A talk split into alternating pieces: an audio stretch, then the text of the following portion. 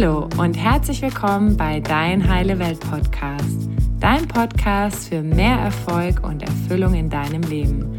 Mein Name ist Annalena und ich freue mich, dass du heute dabei bist. Hallo ihr Lieben, schön, dass ihr heute eingeschaltet habt. Heute habe ich einen ganz inspirierenden Gast aus dem Bereich körperliche und psychische Gesundheit für euch. Nathalie Stüben ist Reporterin für den öffentlich-rechtlichen Rundfunk und Gründerin des Podcasts Ohne Alkohol mit Nathalie. In ihrem Podcast teilt sie ihre eigene Geschichte mit Alkohol und lässt Menschen zu Wort kommen, die dazu ermutigen, ein Leben ohne Alkohol zu führen. Sie war 30 Jahre jung, erfolgreich und abhängig, als sie sich für ein Leben ohne Alkohol entschied. Seit über drei Jahren ist sie nun nüchtern und setzt sich dafür ein, das Tabuthema Alkohol in die Öffentlichkeit und das Bewusstsein der Menschen zu bringen. Sie sagt, sie fühlt sich wieder wie das Mädchen von früher, hat Lust auf das Leben und dass ein Leben ohne Alkohol für sie vor allem eins bedeutet, Freiheit. Liebe Nathalie, ich freue mich riesig, dass du heute dabei bist und deine wertvolle Zeit mit uns teilst. Hi. Ja, vielen Dank für die Einladung. Ich freue mich auch, da zu sein. Ja, also dein Podcast, der ist ja vor kurzem erschienen und hat richtige Wellen geschlagen. Wie bist du denn zu dieser Idee gekommen, einen Podcast zum Thema Alkohol zu machen? Das kam dadurch, weil Podcasts mir auf meinem Weg nüchtern zu werden so unfassbar geholfen haben. Also ich bin nicht so den Weg gegangen, den man im Kopf hat, wenn man darüber nachdenkt, wie Leute aus ihrer Abhängigkeit entkommen oder ihrer Abhängigkeit entkommen. Ich war nicht in einer Suchtklinik, ich war nicht bei einer Therapie, ich war auch nicht bei den anonymen Alkoholikern, bis auf zwei Ausnahmen, habe ich mir das mal angeguckt, das war aber nichts für mich sondern ich habe mir Podcasts angehört, US-amerikanische Podcasts, in denen Menschen darüber berichtet haben, wie sie es geschafft haben, die Alkoholabhängigkeit zu überwinden und wie sie es geschafft haben, ein nüchternes Leben zu führen. Und diese Podcasts waren so unglaublich heilsam, das Wort passt ja besonders gut zu deiner Show, dass ich mir, ach, ich glaube schon ein paar Wochen, nachdem ich selbst den Entschluss gefasst habe, nicht mehr zu trinken, gedacht habe, sowas muss ich auch machen. Und vor allen Dingen muss sowas unbedingt auch auf den deutschen Markt. Deutschland hat ja noch mal eine ganz andere Art und Weise, Alkoholabhängigkeit zu verdrängen als die USA. Die sind da ja tatsächlich ein bisschen weiter als wir. Aber damals dachte ich dann noch, das ist das ist unmöglich, ich kann das nicht machen. Ich habe mich ja zu der Zeit noch so unfassbar dafür geschämt, was mit mir los war und so unfassbar dafür geschämt, dass ich abhängig geworden bin, dass das eher so ein Hirngespinst war. Aber so über die Monate hinweg und auch über die Jahre hinweg und auch in Kombination mit meinem Mann, der immer wieder meinte, was ist mit deinem Podcast? Dann dachte ich, dann hat sich das dann so nach und nach entwickelt. Und irgendwann vor einem guten Jahr, also ein Jahr bevor ich meinen Podcast gestartet habe, war ich tatsächlich so mit mir im Reinen und so cool auch mit meiner Geschichte und mir so klar darüber, dass es nichts gibt, für das ich mich zu schämen brauche, dass ich den Entschluss gefasst habe, okay, in einem Jahr geht dieses Ding live, komme was wolle. Und ja, das tat es dann auch vor sechs Wochen. Hm, ja, ist echt eine tolle Geschichte. Und ich denke, wenn wir halt selbst unsere eigene Angst überwinden und dann damit rausgehen, dann helfen wir so viel anderen Menschen. Ne? Nur vorher ist ja manchmal dann die Angst so wahnsinnig groß, ne? bevor wir das dann auch wirklich tun. Ja, die Angst war riesengroß. Aber indem ich diese Scham überwunden habe, habe ich nicht nur meine Alkoholabhängigkeit überwunden, sondern tatsächlich auch so dieses Gefühl, so absurden gesellschaftlichen Ansprüchen zu entsprechen. Also ich habe mich dadurch, dass ich das jetzt gemacht habe, nicht nur von meiner akuten, konkreten Abhängigkeit befreit, sondern tatsächlich auch von diesem Gedanken, ich muss irgendwie sein, um reinzupassen. Weil ich mich dadurch wirklich getraut habe, die zu sein, die ich bin und keinen Scheiß mehr zu erzählen. Ich habe die Maske abgenommen, habe gesagt, pass auf Leute, so bin ich. Und ihr habt jetzt jahrelang irgendwie die perfekte Nathalie gesehen. Die bin ich aber nicht. Ich habe diese dunklen Kapitel in meiner Vergangenheit. Und ich habe auch einfach keine Lust mehr, die zu verschweigen. Und vor allen Dingen möchte ich auch dazu ermutigen, dass ja, dass andere auch zu diesen dunklen Kapiteln stehen, weil das letztendlich ja der Weg zu einem authentischen Leben auch ist. Also das heißt nicht, dass man jedes Problem jetzt in die Öffentlichkeit tragen muss. Das ist auch nicht jedermanns Sache. Aber dass man zumindest mal so vor seinen engsten Angehörigen die Maske abnimmt, vor seinen Freunden. Wie oft spielen wir auch unseren Freunden was vor? Oder wie oft habe ich auch meinen engsten Freunden irgendwas vorgespielt? Vor allen Dingen eben in der Zeit meiner Abhängigkeit. Wie oft habe ich da so getan, als würde es mir gut gehen, obwohl innerlich meine Welt gerade zusammengebrochen ist. Und das ist so, das geht halt so krass an die Substanz, weil wir uns da immer wieder selbst anlügen und immer wieder selbst verraten und einen Riss nach dem nächsten in unsere Seele hauen. Also das war letztendlich so der Effekt, den das hatte. Und das ist mir tatsächlich aber dann auch erst klar geworden, als ich mit diesem Ding live gegangen bin und als ich das veröffentlicht habe und dachte, ach krass, das war jetzt wirklich das Beste, was ich machen konnte. Weil ja bis zuletzt, also ich habe ein Jahr lang daran gearbeitet, an diesem ganzen Konzept und mit dem Podcast ist es ja nicht getan. Ich habe da ja noch Programme drumherum gestrickt und ich plane ein Buch und was nicht alles. Aber es war ein Jahr lang so mein Projekt, an dem ich früh morgens gearbeitet habe. Und ich habe auch schon gespürt, das ist richtig und es muss raus. Aber als es dann rausging, hatte ich wieder diese, diese krasse Angst im Bauch, dass ich dachte, oh mein Gott, was passiert jetzt? Es war halt so ein Riesenschritt, vor allen Dingen, weil ich ja eh auch als Journalistin in der Öffentlichkeit stehe. Und als es dann rausging, wusste ich, ich habe jetzt keine Kontrolle mehr darüber. Jetzt muss ich loslassen und es anderen überlassen, wie, wie es ankommt praktisch. Aber jetzt, so nach diesen Wochen, kann ich sagen, es war der allerbeste Schritt, vor allen Dingen eben auch, weil mir das nochmal gezeigt hat, ich kann zu 100 Prozent zu dem stehen, wer ich bin. Und hm. das ist wahnsinnig befreiend. Ja, und auch damit ganz viele andere Menschen inspirieren, ne? auch authentisch zu sein und sich zu zeigen. Ja, das und vor allen Dingen, also wenn es jetzt konkret um, um dieses Alkoholthema geht, habe ich wahnsinnig viel Resonanz bekommen, die in die Richtung ging, dass die Leute sagten, ah, krass, das ist mein Problem.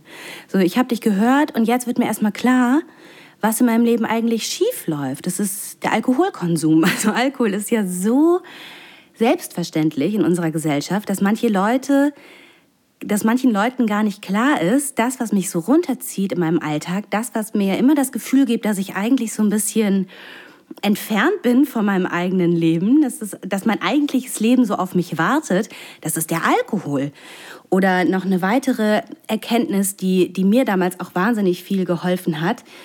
Mm, du musst nicht unbedingt eine psychische Störung haben oder ein Trauma oder so, damit du alkoholabhängig wirst. Es reicht manchmal einfach oder ganz oft reicht es, dass du trinkst. So, es ist eine hochgradig süchtig machende Droge und es ist eigentlich eigentlich, wenn man sich das mal so ganz nüchtern, haha, betrachtet, gar nicht so abgefahren, dass wir abhängig werden, wenn wir eine Droge nehmen. Mhm. Trotzdem denken wir denkt dieses oder unser gesellschaftliches Narrativ erzählt uns aber, wenn du alkoholabhängig wirst, dann hast du irgendwie einen Knall oder so. Oder irgendein Trauma oder irgendetwas tief in deiner Kindheit. Und ich kann gar nicht sagen, wie viele Monate und Jahre ich damit verbracht habe, darüber nachzudenken, was war denn da in meiner Kindheit? Was habe ich denn da verdrängt? Und wo ist denn dieser Riss? Wo ist denn dieses Trauma?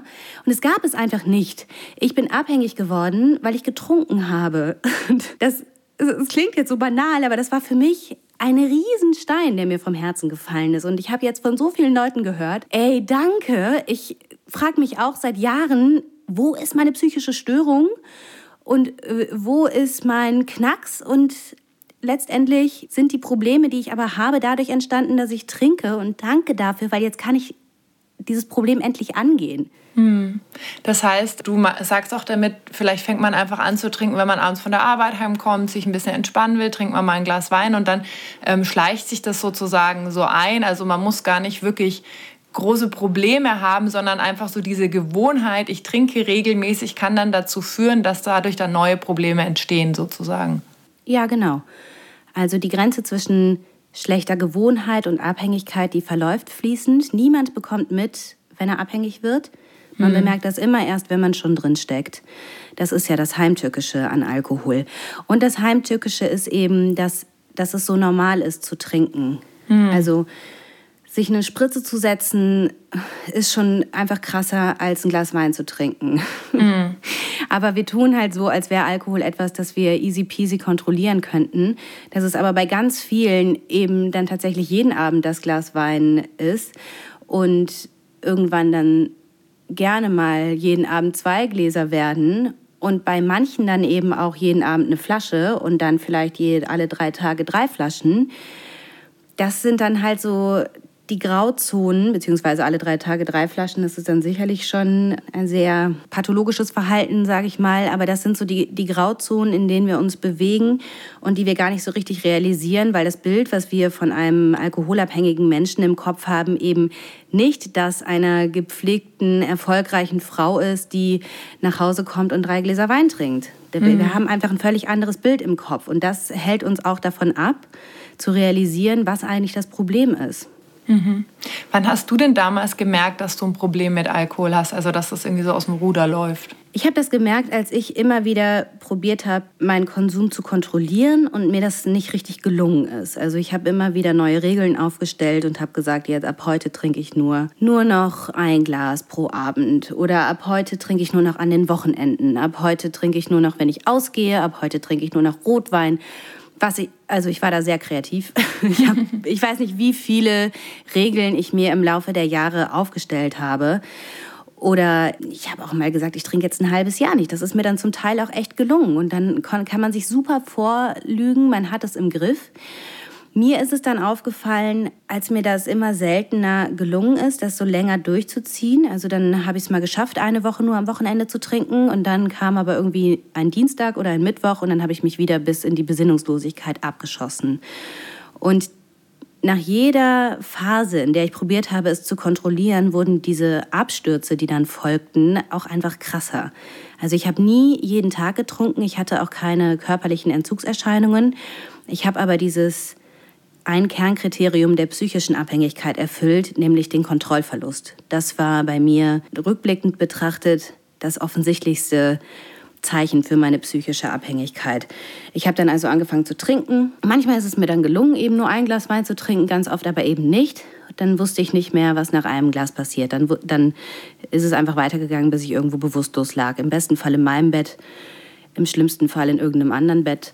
Hm. Also, und als das dann immer häufiger der Fall war, da dämmerte es mir, dass, dass ich das nicht kann.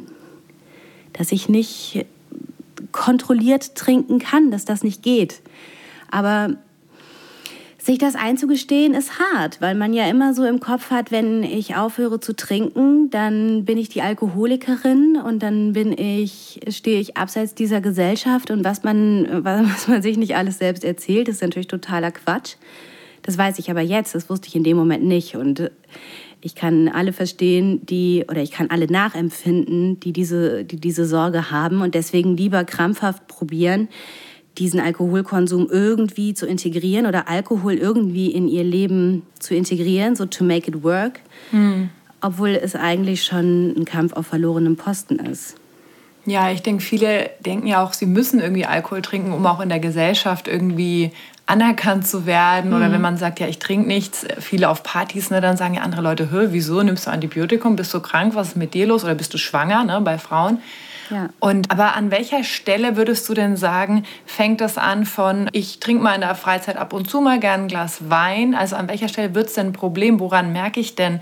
Also gibt es da Kriterien, woran ich selber feststellen kann, okay, das ist jetzt wirklich kritisch? Klar, da gibt es medizinische Kriterien, anhand derer man das feststellen kann. Ich glaube aber, kritisch wird es schon viel früher. Kritisch wird es schon, wenn man sich vornimmt, nur ein Glas zu trinken und es wird dann die Flasche. Und kritisch wird es, wenn ich ein Glas Wein trinke und merke, das zieht irgendwie in meinem Magen.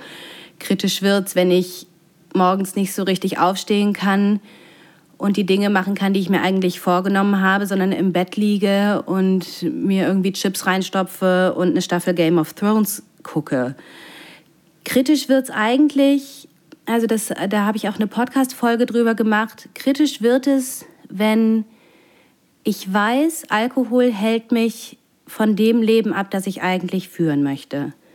Wenn ich die Frage, wäre mein Leben ohne Alkohol besser, mit ja beantworte, dann ist es kritisch und dann ist es Zeit aufzuhören. Das mhm. ist so mhm. meine persönliche Einschätzung. Und da kann man noch weit entfernt sein von einer medizinisch diagnostizierten Abhängigkeit. Aber kritisch ist es dann schon, ja. Mhm. Und dann lieber lassen. Warum denn auch nicht? Also warum soll ich denn riskieren, dass ich in der Abhängigkeit rutsche? Warum soll ich denn diese Hö riskieren, in dieser Hölle zu landen? Und ich kann wirklich nur jedem sagen, es ist die Hölle.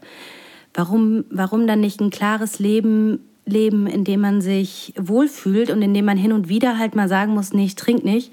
Und ich trinke nicht, weil es mir nicht gut tut. Das ist dann mal kurz unangenehm, aber es ist, glaube ich, ein Preis, den man zahlen kann. Ja, und irgendwann wissen es ja auch alle. Ne? Das ist ja oft nur so am Anfang, wenn man dann Richtig. sagt, nee, ich trinke jetzt nichts. Also es ist ja wie wenn man auch seine Essgewohnheiten verändert und dann irgendwann kein Fleisch mehr isst. Irgendwann haben ja. sie alle geschnallt und dann fragt auch keiner mehr. Ne? Genau. Und dann mhm. gibt es noch ein paar, die einen relativ nervig dazu, immer wieder dazu animieren wollen. Und dann gehe ich halt weg und sage, ich wünsche dir einen schönen Abend und ich unterhalte mich jetzt mal mit Jenny da hinten oder mit Ulrike. ja. Also man kann diesen Situationen ja dann auch aus dem Weg gehen. Das ist auch ganz oft einfach nur eine Entschuldigung dafür, nicht aufhören zu müssen, weil aufhören ist natürlich nicht einfach, ist ja klar. Ja, klar. Da geht es auch ganz viel um Eigenverantwortung. Ne? Mhm. Würdest du denn jeder Person empfehlen, Alkohol komplett aus ihrem oder seinem Leben zu streichen? Nö.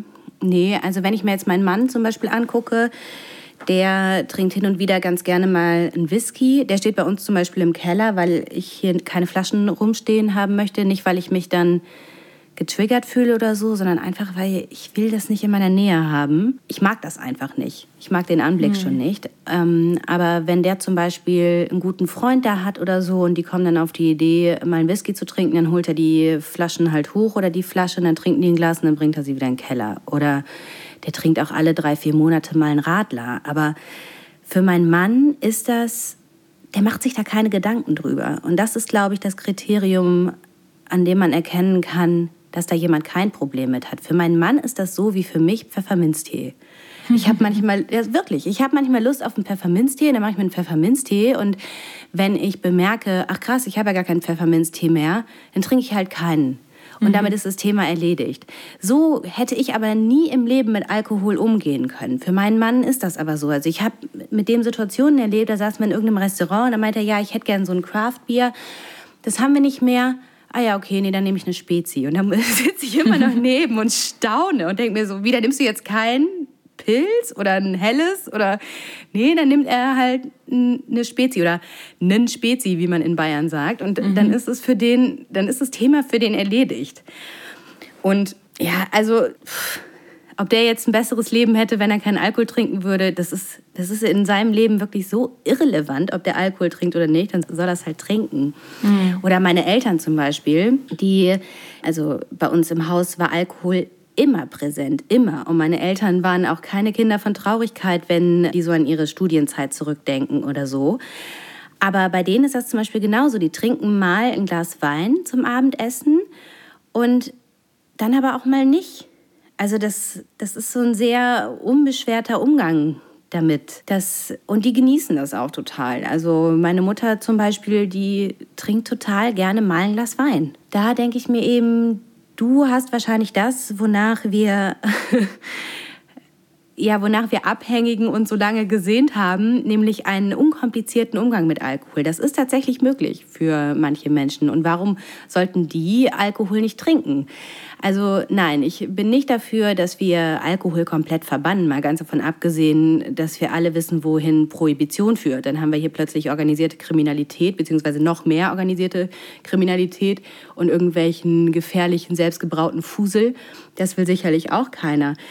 Aber mir geht es eigentlich eher darum, das Bewusstsein dafür zu schärfen, wann es gefährlich wird. Und es ist eine sehr individuelle Sache. Das kann jeder am allerbesten für sich beantworten. Nur man muss da eben sehr ehrlich zu sich sein. Und man muss so ein bisschen dieses Bild aus dem Kopf kriegen, von wegen Alkoholabhängige sind nur irgendwelche mittelalten, gebeugten Männer, die auf der Straße leben, alles verloren haben und morgens schon Wodka trinken weil das sind wirklich die aller, aller, aller wenigsten. Und das sind auch die aller, aller, aller wenigsten Abhängigen körperlich abhängig. Das sind mhm. nur ein paar Prozent. Also das ist, das ist erstaunlich. Aber das ist das Bild, das wir im Kopf haben. Das muss halt so ein bisschen verschwinden. Das ist eher mein Anliegen. Nicht Alkohol zu verbannen, sondern sensibler dafür zu machen, wie verbreitet das Problem eigentlich ist. Also dann auch wirklich im Bewusstsein dafür zu bekommen, was macht Alkohol mit uns und unserem Körper, mit unserer Psyche und dass wir Alkohol aus dieser Jahr ist total normal und gehört zu unserem Leben dazu und ist nicht gefährlich, dass es aus dieser Ecke eben rauskommt, ne? Ja, oh ja, genau. Mhm. Also das wäre ganz schön und es ist ja ganz lustig. Es gibt ja auch äh, Leute, die dann, sagen wir jetzt zum Beispiel mal aus religiösen Gründen fasten und die dann sagen, oh krass, mir geht's so gut. Und dann fangen sie aber nach ihren sechs Wochen wieder an, Alkohol zu trinken. Und da denke ich mir dann schon manchmal, warum fängst du denn dann wieder an? wenn es dir so gut ging. Also das sind dann so Sachen, die kann ich nicht so richtig nachempfinden. Aber da wäre ich die Letzte, die sagen würde, du musst jetzt aufhören zu trinken. Wie gesagt, das ist jeder, der diese Entscheidung fällt, aufzuhören zu trinken, der ist bei mir herzlich willkommen und dem helfe ich und der kann mein Programm machen. Aber ich würde nie im Leben zu jemandem hingehen und sagen, ich finde, du musst aufhören zu trinken.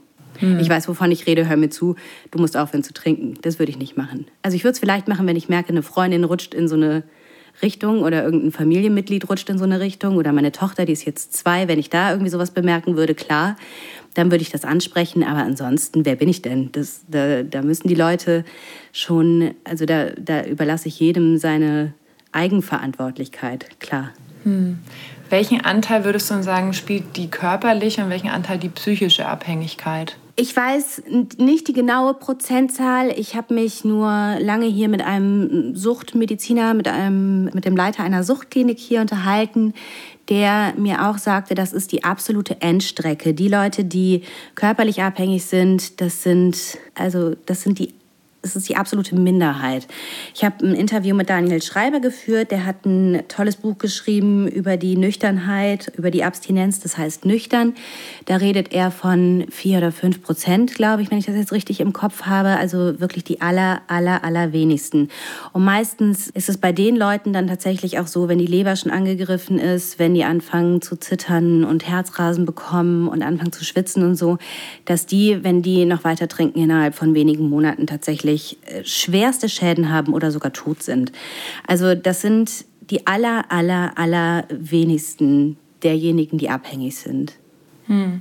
Und was passiert denn dann genau in unserem Gehirn, also wenn wir Alkohol trinken? Also warum haben wir dann immer wieder diesen Impuls, das dann immer wieder zu tun? Den genauen neurobiologischen Vorgang müsste ich mir jetzt noch mal vorholen, aber es wird auf jeden Fall Dopamin ausgeschüttet, wir haben Glücksgefühle, wir sind enthemmt und wir fühlen uns gut.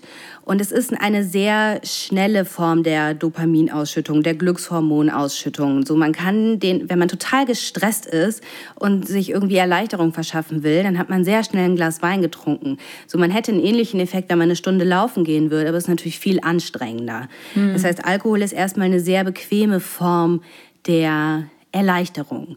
Und für viele spielt es auch sicherlich eine Rolle, dass Alkohol enthemmt. Also gerade Menschen, die sehr introvertiert und sehr schüchtern sind, die können sich gar nicht vorstellen, auf eine Party zu gehen, ohne zu trinken. Das ist für viele tatsächlich auch der Grund, warum sie anfangen zu trinken und warum sie meinen, dass sie Alkohol brauchen, weil sie sonst die Furcht haben, dass sie sozial überhaupt nicht funktionieren. Also es ist das schnellste und einfachste Stresskillermittel. Und das ist dann auch das, was wir lernen müssen, wenn wir abstinent werden, dass wir Stresssituationen anders handeln. Weil man sich das natürlich abtrainieren kann und sich natürlich neue Formen der Stressbewältigung angewöhnen kann. Aber diese Gewohnheiten muss man erstmal entwickeln und pflegen und immer wieder darauf achten, dass sie sich etablieren. Und das ist natürlich anstrengend, klar. Hm. Also das heißt, man muss dann auch wirklich Alternativstrategien entwickeln. Also wenn ich jetzt von der Arbeit nach Hause komme und ich bin immer total gestresst und trinke ein Glas Wein und ich möchte jetzt irgendwie das verändern, dann muss ich mir überlegen, was mache ich denn stattdessen? Weil sonst falle ich ja in so ein Loch rein, oder? Ja, genau, klar. Das muss man auf jeden Fall. Es ist nicht damit getan, aufzuhören zu trinken, wenn man aufhören möchte zu trinken. Man muss gewisse Dinge anpacken. Und dazu gehört sicherlich auch die Situationen neu zu besetzen, in denen ich früher Alkohol getrunken habe. Also zum einen hilft es da sehr, solchen Situationen aus dem Weg zu gehen. Wenn ich zum Beispiel immer bei einer Afterwork-Party meine drei Gläser Wein getrunken habe und danach noch die Flasche, dann gehe ich nicht mehr zu dieser Afterwork-Party. Wenn ich nach Hause komme und mein Stressbewältigungsszenario war, ich trinke eine halbe Flasche Wein oder ein Glas, dann muss ich mir irgendwas anderes überlegen. Vielleicht stelle ich mir dann direkt die Laufschuhe an die Tür und mhm. gehe gar nicht erst rein, sondern ziehe mich direkt hinter der Tür um und gehe laufen und mache mir dann ein Bad und gehe ins Bett. Mhm. Das sind das sind aber Dinge, die man neu lernen muss und es hilft auch total, da verschiedene Dinge auszuprobieren und zu gucken, was mag ich denn wirklich gern. Also vielen hilft zum Beispiel auch mit Yoga anzufangen. Das hat mir total geholfen. Manche mögen Yoga aber einfach nicht und gehen gerne laufen. Manchen ist Laufen viel zu anstrengend. Dann hilft vielleicht eine halbe Stunde spazieren zu gehen. Für andere ist es total hilfreich, anzufangen zu schreiben oder zu malen. Da muss man einfach gucken, was da für einen passt. Und das ist auch so eine ganz ein ganz wichtiger Ratschlag, den ich meinen Leuten, meinen Teilnehmern dann immer so gebe. Also ich gebe euch ganz viel Input, aber ihr müsst es dann einfach ausprobieren, weil es schwer genug ist, aus so einer Sucht rauszukommen, dann macht es euch, was das angeht, wenigstens leicht. Denkt nicht, ich muss jetzt Yoga machen, weil alle Yoga machen. Oder denkt nicht, ich muss jetzt laufen gehen, weil ich da so toll viele Kalorien verbrenne. Sondern mach das, womit du dich richtig, richtig wohlfühlst. Und wenn du dir jeden Abend König der Löwen anschaust und drei heiße Schokoladen trinkst, mhm. wenn das das ist, wo du dich geborgen und wohlfühlst, dann mach das.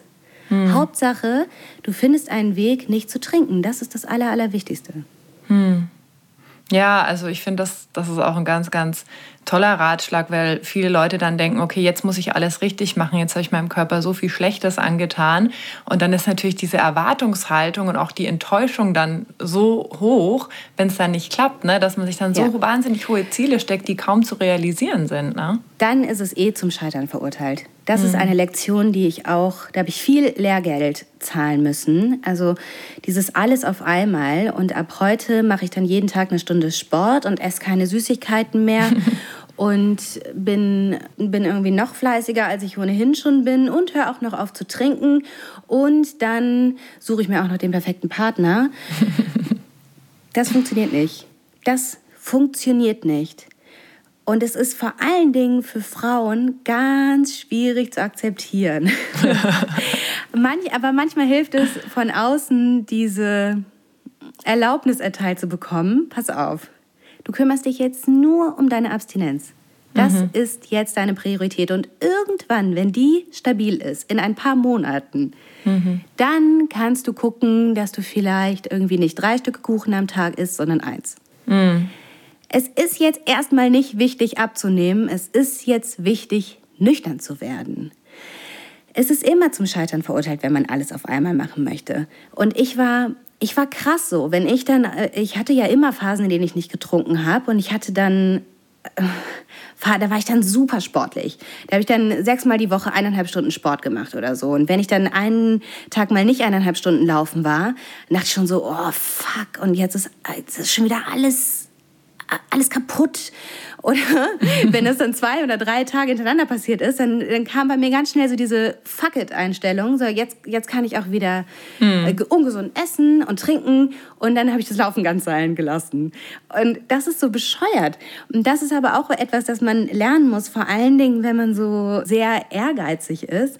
Diese kleinen Schritte, das sind die entscheidenden. Jeden Tag ein bisschen. Das habe ich auch von meinem Mann gelernt zum Beispiel. Am Anfang, als ich den kennengelernt habe, waren wir dann ein paar Mal laufen. Und er meinte Emma, guck mal auf deine Uhr, wie viel, wie hoch dein Puls ist. Und dann waren er teilweise bei 180 oder so. Und dann meinte er so, was machst du denn da? Und dann meinte ich, ja, ich gebe voll Gas und ich power mich voll aus. Und dann meinte, du bist so bescheuert. das ist voll ungesund, was du da machst. Und dann dachte ich so, ey, der hat recht, das ist ja voll ungesund. Ich habe immer nur an irgendwelche Höchstleistungen gedacht und fand es voll geil, mich auszupowern. Dass das aber überhaupt nicht nachhaltig ist, was ich da gerade mache, das habe ich dann echt von ihm gelernt. Und dann sind wir so eine Stunde rumgetrabt. Und da hatte ich dann echt ein Erlebnis. Ich habe mir diese Apple Watch gekauft und habe meine Workouts so getrackt. Und ich bin innerhalb von einem Jahr pro Kilometer dann eine Minute schneller geworden, obwohl ich mich beim Laufen überhaupt nicht mehr angestrengt habe und obwohl ich auch überhaupt nicht, ich bin nie wieder eine Stunde gelaufen. Ich laufe immer mal so eine Viertelstunde oder eine halbe Stunde und wenn ich mich echt danach fühle, vielleicht mal 40 Minuten oder so, aber länger laufe ich gar nicht mehr. Und meine Kondition hat sich so krass verbessert, hm. dass aber das lag halt daran, dass ich jeden Tag ein bisschen was gemacht habe. Und dann dachte ich, Herrgott, eine Viertelstunde laufen kannst du jetzt echt machen. Und darauf kommt es eben an. Oder wenn dann mal irgendwie ein Tag was nicht reinpasst, dann nicht zu sagen, ja, jetzt ist eh alles egal, sondern dann eben am nächsten Tag weiterzumachen. Darauf kommt es eben an. Ja, Ja, danke fürs Teilen. Also ich finde ich find das so hilfreich, dass du es gerade sagst. Ich habe mich jetzt auch schon so oft da wiedererkannt, was du gerade erzählt hast, weil ich genauso war oder manchmal auch noch bin und für mich auch gemerkt hat, nee, es kommt wirklich darauf an, was du jeden Tag tust. Und wenn du es einen Tag mal nicht machst, dann mach einfach am nächsten Tag wieder weiter. Und ja. vor allen Dingen aufzuhören, uns selbst die ganze Zeit so zu verurteilen. Ne? Also dann sagen wir, jetzt habe ich das heute nicht gemacht. Und dann, wie du gesagt hast, jetzt ist alles egal. Und dann wird dieses ganze Konzept Konzept von, was, was wir uns dann aufgebaut haben, total über den Haufen geworfen. Ja. Und das macht halt überhaupt gar keinen Sinn. Ne? Also da geht dann so viel wieder kaputt.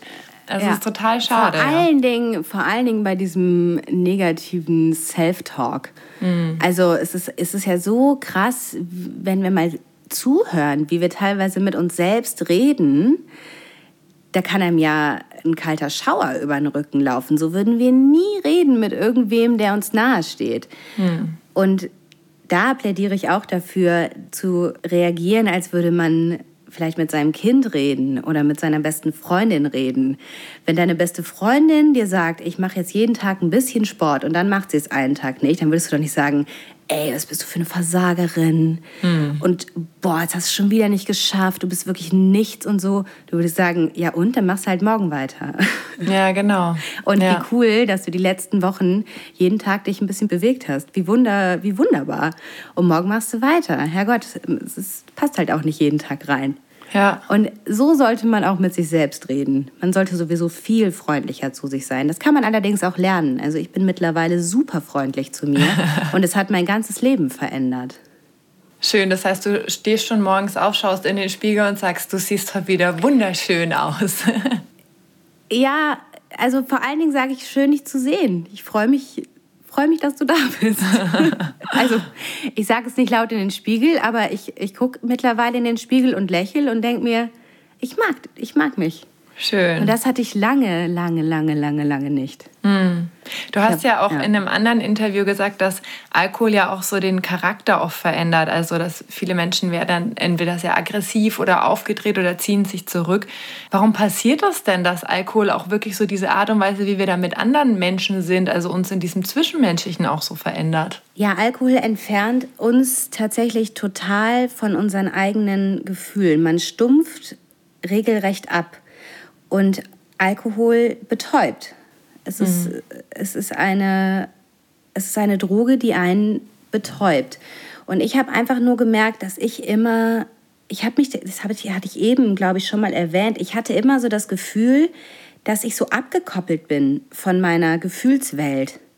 Mhm. Das war so krass. Ich hatte irgendwie den Eindruck, ich komme gar nicht mehr so richtig an mich ran und ich kann gar nicht mehr so richtig lachen und ich kann mich gar nicht mehr so richtig für Dinge begeistern und gar nicht mehr so richtig leidenschaftlich sein. Und das sind eigentlich Dinge, die mich so auszeichnen. Vor allen Dingen eben diese Lachkrämpfe und Leidenschaft und Begeisterungsfähigkeit. Das sind auch Dinge, die ich immer sehr an mir mochte, die aber total verblasst sind. Das ist alles wie in so eine Watte gepackt worden. Und das erzählen ganz viele Leute, die die lange und viel Alkohol trinken, dass man nicht mehr so richtig rankommt an sich selbst. Hm. Und dann auch nicht so an andere Menschen, ne? weil man dann ja auch nicht mehr so mitfühlen kann, ne? wenn man ja. keinen Zugang zu den ja. eigenen Gefühlen hat. Ne? Ja, das stimmt. Also ich habe das dann irgendwann tatsächlich auch so ein bisschen glorifiziert. Wahrscheinlich war das eine reine Überlebensstrategie, um irgendwie doch noch mit mir klarzukommen, dass ich halt immer dachte, ey, stell dich nicht so an, guck mich mal an, ich bin so krass ich nehme alles einfach hin und ich laufe nachts durch indische Slums und pff, wenn ich vergewaltigt werde, dann ist es halt so. Aber mir kann keiner was so. Dann schreibe ich irgendwie noch eine geile Story drüber. Das muss ich, also wenn ich mir das jetzt so hm. ins, ins Bewusstsein rufe, wie ich damals gedacht habe, dann denke ich mir nur so, oh mein Gott, was war denn da los? Was, was hat dieses Zeug mit mir gemacht? Das muss man sich mal vorstellen. Ich dachte halt, ich wäre die krasse, coole, abgeklärte Abenteurerin, der keiner was kann. Und es war sicherlich auch einfach so ein, so ein Selbstbild, das ich entwickelt habe, um irgendwie zu rechtfertigen, wie ich mich fühle, um diese Stumpfheit, die ich so in mir getragen habe, irgendwie noch zu rechtfertigen. Aber heute läuft es mir eiskalt über den Rücken, wenn, wenn ich darüber nachdenke. Was ich damals zum Teil dachte. Das war wie so eine morbide Erhabenheit, weißt du? Mhm. So, ihr alle mit euren spießigen Leben und so und ich bin die krasseste von euch allen. Und da habe ich mich dann irgendwie so dran hochgezogen, obwohl ich eigentlich gespürt habe, dass ich innerlich kaputt bin. Hm.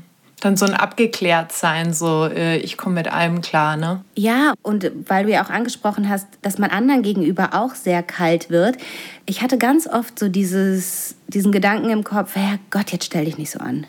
Hm. Jetzt stell dich, jetzt stell dich nicht so an. Mein, mein, mein Mitgefühl war definitiv auch betäubt. Haben das denn deine Freundin, deine Familie damals gemerkt und haben Menschen was zu dir gesagt oder hast du das ähm, sehr gut überspielen können? Die haben schon gemerkt, dass ich mich verändert habe. Also mir hat mal eine Freundin gesagt, das habe ich auch schon mal in einem Interview erzählt, die hat mal irgendwann zu mir gesagt, ich kenne überhaupt keinen, der so lost ist wie du. Hm. Und in dem Moment, da kann ich mich immer noch dran erinnern, weil ich mich in dem Moment so verstanden gefühlt habe und weil ich in dem Moment wirklich dachte, oh krass, sie, sie merkt gerade, dass ich eigentlich zu ertrinken drohe. Aber sie konnte damals auch nicht greifen, woran es eigentlich lag. Also die Menschen haben schon, die Menschen, die mir nahestehen, haben schon gemerkt, dass ich mich verändere. Aber es hatte keiner im Kopf, dass es an dem Alkohol liegen könnte. Also klar, ich war bekannt dafür, dass ich viel trinke und dass ich die Letzte bin, die Partys verlässt, wie auch immer, gestützt, krabbelnd oder mit irgendeinem Typen. Aber es hat lustigerweise, äh, was heißt lustigerweise, es hat keiner gewusst, dass es am Alkohol liegt. Und ich ja lange Zeit auch nicht. Ich dachte ja auch immer, was ist denn, wieso bin ich so voller Sehnsucht, wieso bin ich so melancholisch? Das ist mir ja lange auch nicht klar gewesen, dass der Alkohol der Grund dafür ist. Mhm. Was rätst du den Menschen, die einen Freund oder eine Freundin haben oder ein Familienmitglied äh, und haben da das Gefühl, Mensch, ich glaube, die Person hat ein Problem mit Alkohol. Können die diesen Menschen helfen oder geht das nicht? Da kommt jetzt im Dezember eine Folge zu raus. Da rede ich mit einer, die deren Mutter alkoholabhängig war. Dem möchte ich jetzt nicht vorgreifen, aber ich kann einfach mal sagen, wenn mir jemand das gesagt hätte, ich weiß nicht, wie ich reagiert hätte. Ich kann es nicht sagen. Das, das wäre sicherlich auf meine damalige Stimmung angekommen.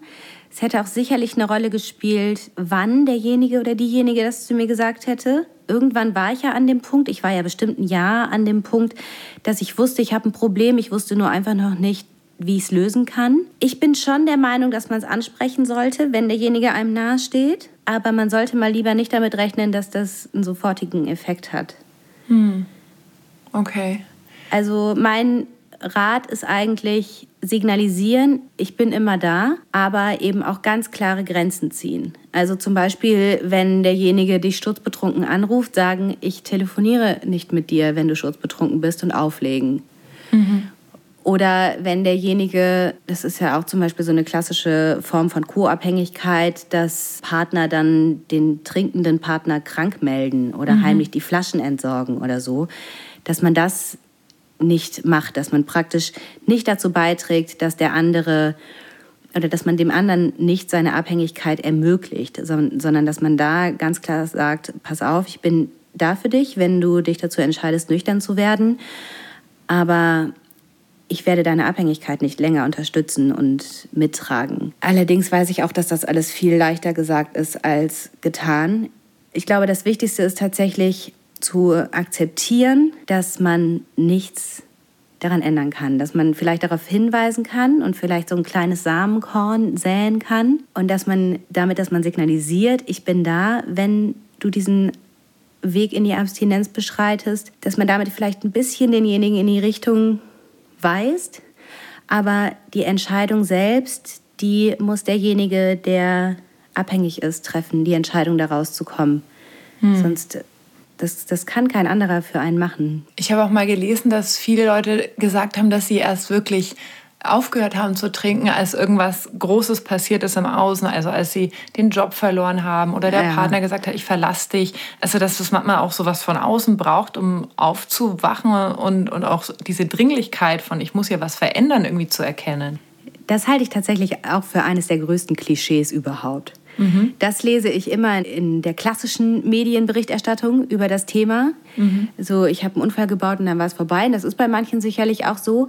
Je mehr ich mich mit Leuten unterhalte, die auch aufgehört haben, desto klarer wird mir, dass das eigentlich nicht so der Normalfall ist. Der Normalfall ist tatsächlich, dass man irgendwann aufwacht und sich denkt, und, und heute ist es vorbei. Mhm. Da muss es nicht zwangsläufig irgendeinen Riesenknall geben oder so. Im Zweifel hat es, hat es einfach viel zu viele kleine Knälle gegeben. Mhm. Das ist der Plural von Knall, weiß ich gerade nicht. Im Zweifel gibt es einfach irgendeinen Tag, an dem es zu viel ist. Also so war es bei mir auch. Ich hatte keinen Knall. Ich hatte keine Offenbarung oder so. Ich wusste nur einfach eines Morgens, ich kann nicht mehr. Mhm.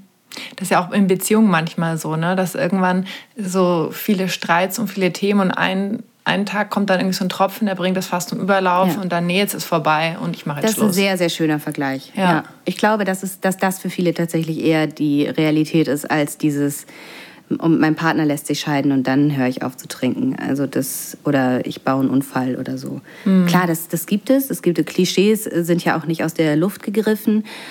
Aber ich glaube, die Wahrheit liegt tatsächlich eher so in diesem Vergleich, den du gerade angestellt hast. Mhm.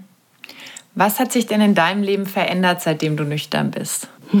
Ach Gott, so viel. Im Grunde habe ich all das nüchtern gefunden, wonach ich mich betrunken so gesehnt habe. Ich habe als ich betrunken war, halb München durchgetindert. Ich hatte so viele Dates, ich hatte so viele Affären, ich hatte so viele Männer und war immer auf der Suche nach der großen Liebe und nach einer Möglichkeit, eine Familie zu gründen und irgendwie zur Ruhe zu kommen. Ich glaube auch, dass ich da immer dachte, wenn ich jetzt den richtigen finde, dann, dann wird mein Leben wieder. Und gefunden habe ich den richtigen für mich, als ich äh, aufgehört habe zu trinken. Auch durch ja. Tinder, lustigerweise. aber das ist eine andere Geschichte. Ich hatte mit Tinder eigentlich abgeschlossen, dann bin ich aber umgezogen. Und dann meinte mein bester Freund, du brauchst unbedingt Freunde, jetzt schmeiß Tinder wieder an und schreib da halt einen Text rein, bei dem klar ist, du bist jetzt nicht auf irgendwelche heißen One-Night-Stands aus, sondern äh, willst einfach nur Freundschaften schließen. Und so habe ich dann meinen Mann hier kennengelernt. Und Schöne Geschichte.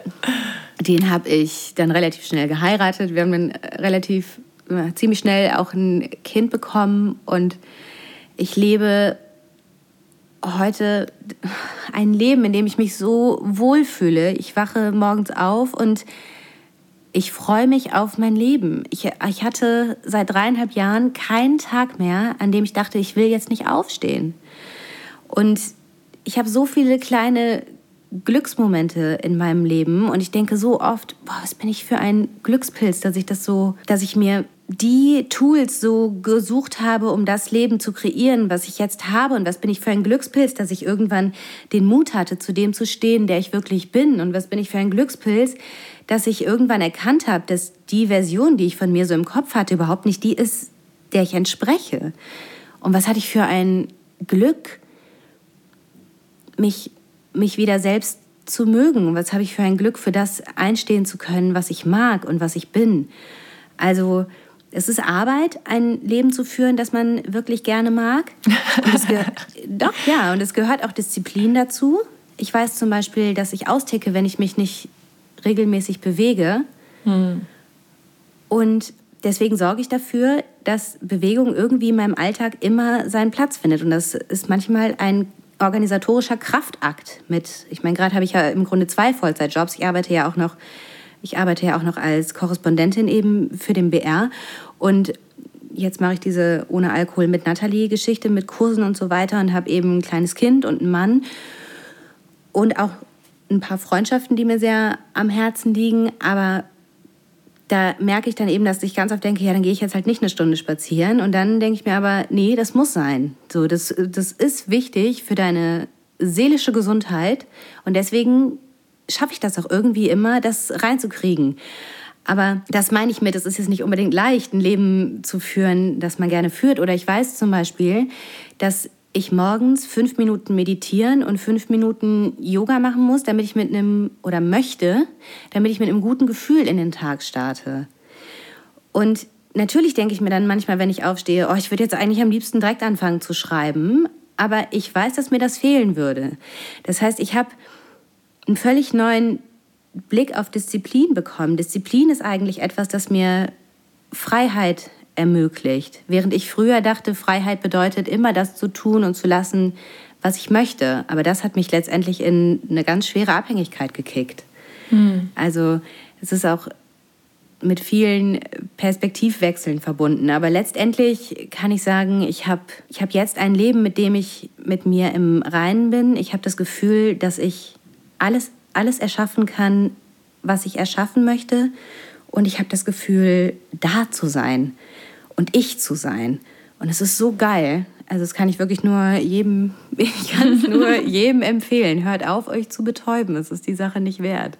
Mhm. Hört auf zu existieren und fangt an zu leben. Ja, und dann auch wieder, wieder sich so zu erlauben, zu träumen und so die eigenen Potenziale auch so zu verwirklichen. Ne? Weil oft ist mhm. ja so mit Alkohol, das ist ja irgendwie nur so eine Schmerzbetäubung, aber der Schmerz führt uns ja oft dahin, was wir uns wünschen oder was wir brauchen. Ne? Und wenn wir es aber wegdrücken, dann können wir uns halt auch nicht dahin entwickeln. Ja, ja. Oh, vielen, vielen Dank für dieses tolle Interview. Ich habe jetzt noch vier Fragen am Ende, die ich ja. jedem meiner Interviewgäste stelle.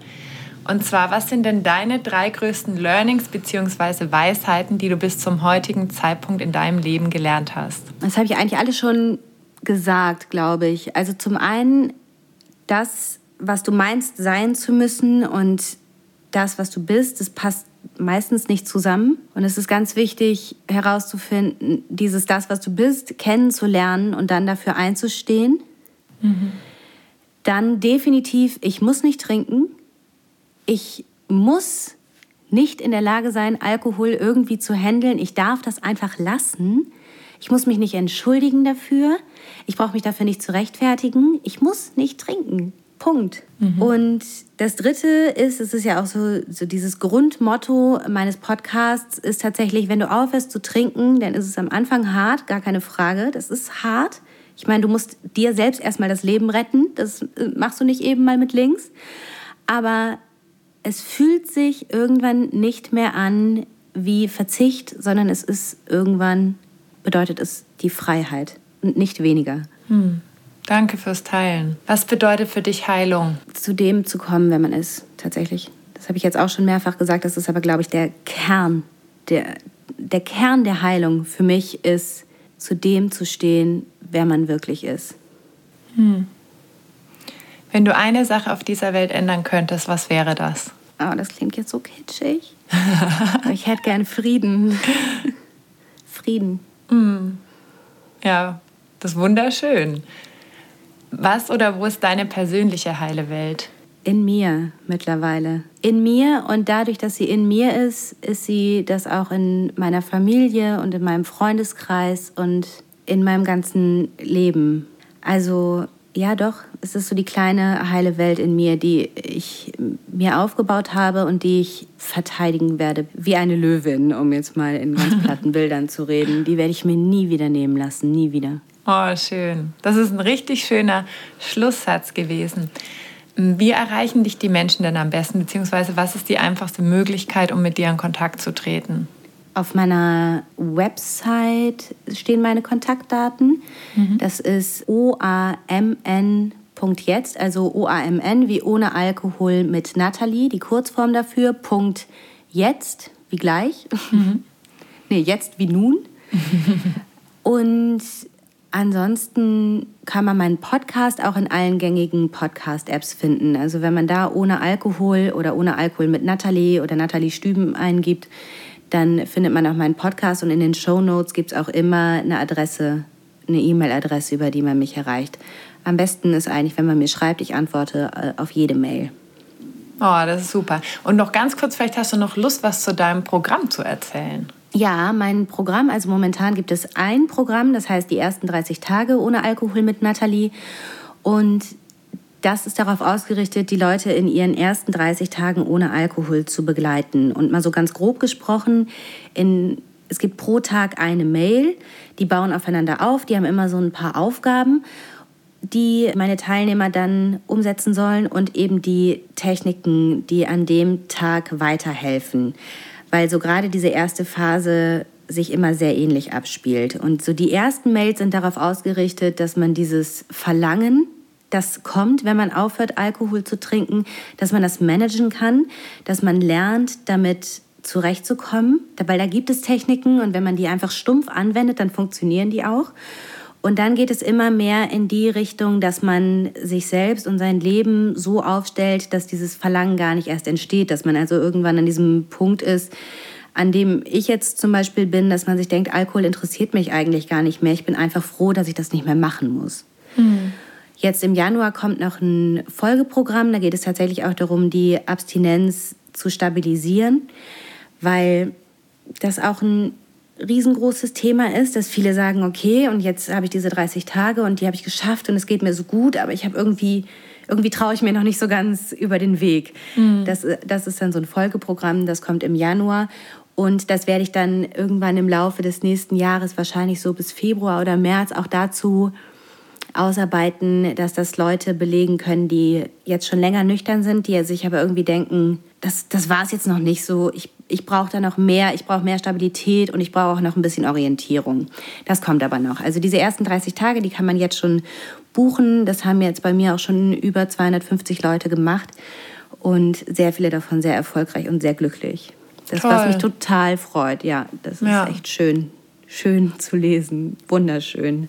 weil ich ja weiß, was das bedeutet, weil ich weiß, was es bedeutet, einer Sucht zu entkommen. Das ist, es ist wirklich so einschneidend wie die Geburt eines Kindes oder so. Ich, Im Grunde ist es ja auch eine Wiedergeburt. Mhm.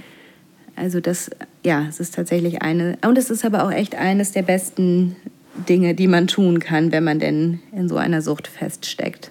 Und ich hm. weiß, wie schlimm das ist und ich weiß, wie auswegslos sich das anfühlt und wie hoffnungslos alles erscheint. Aber es ist möglich.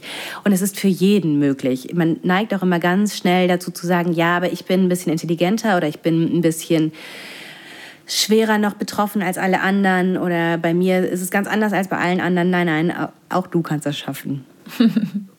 Das ist ein schöner Schlusssatz. Ich danke dir ganz herzlich für deine Zeit und ja für all das Wertvolle, was du mit uns geteilt hast. Und danke euch da draußen fürs Zuhören und hoffe, ihr habt ganz viel wertvolle Impulse mitnehmen können und freue mich, wenn ihr beim nächsten Mal wieder dabei seid. Tschüss. Tschüss. Danke, dass du dir heute die Zeit genommen hast, um diesen Podcast anzuhören, denn damit hast du nicht nur etwas für dich getan, sondern auch für dein Umfeld und auch für die Welt da draußen. Wenn dir diese Folge gefallen hat, dann freue ich mich, wenn du den Podcast bewertest und mit deinen Freunden und deiner Familie teilst. Und wenn du Fragen hast oder dir eine Folge zu einem bestimmten Thema wünschst, dann schick mir super gerne eine E-Mail oder eine Nachricht per Instagram und dann wird es vielleicht bald eine Folge zu diesem Thema geben. Danke für dein Sein und ich wünsche dir noch einen ganz, ganz wunderschönen Tag. Deine Annalena.